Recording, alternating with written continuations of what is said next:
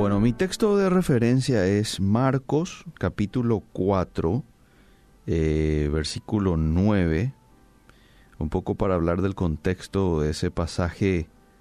Dice que Jesús estaba junto al mar y se reunió alrededor de él mucha gente. Quería escucharlo, ¿verdad?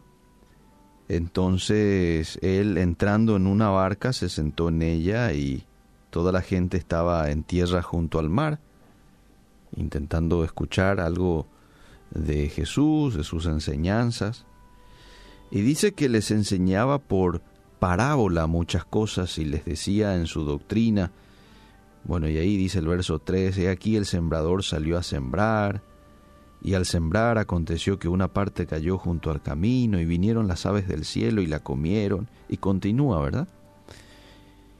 Y luego en el verso 9 les dice Jesús, el que tiene oídos para oír, oiga.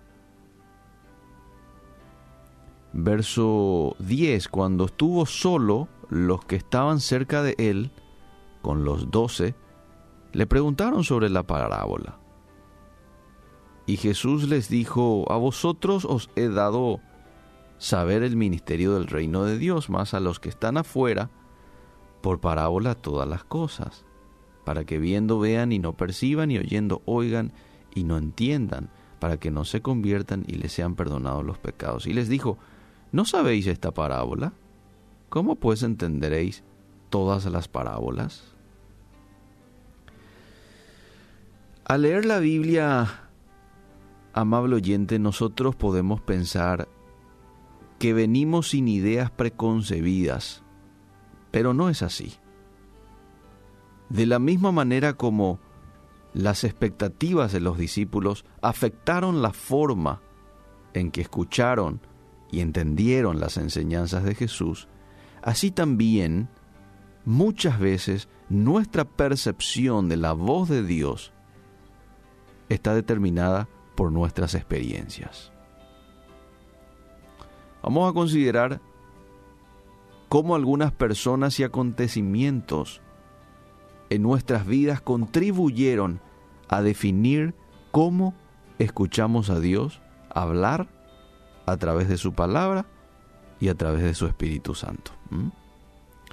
Nuestros padres el concepto que vos puedas tener, que yo pueda tener, que se formó temprano en mí por la manera en que fuimos tratados en la niñez, eso a su vez afecta la forma en que percibimos a nuestro Padre Celestial y su amor por nosotros. Mira qué interesante esto. El concepto que se formó en mí en cuanto al relacionamiento con papá, mamá, puede afectar la forma en que yo percibo a Dios y percibo su amor para conmigo. Nuestros maestros. Si yo tuve un maestro que fue muy severo, que fue cruel, entonces vamos a tener una imagen similar de Jesús. Pero si contrario a esto, tuvimos un maestro amable, paciente, entonces Dios puede parecer más accesible para nosotros, porque esa fue mi experiencia. Hmm. Nuestros amigos. Tener un amigo leal puede ayudarnos a ver a Dios bajo esa misma luz. Pero mirá si alguna vez fuimos traicionados por algún amigo, por alguna amiga. Se pueden sembrar en nuestra mente semillas de duda automáticamente sobre la fidelidad de Dios, que es mi amigo fiel, y afectar la forma en que le escuchamos hablar en su palabra. ¿Cuál ha sido la experiencia que has tenido con tus amigos, maestros y padres? Si tu experiencia no ha sido buena, ha sido mala, ha sido triste, hasta que ni lo querés recordar. Te invito a que leas de manera objetiva la Biblia sin tener en cuenta esas ideas preconcebidas, porque eso te va a afectar en cuanto al percibir a Dios como un Padre amoroso, como un maestro ejemplar, como un maestro paciente, como un amigo fiel. Otra de las cosas que muchas veces pueden afectar mi relación con Dios o, la manera en que yo lo percibo a Él son nuestras experiencias.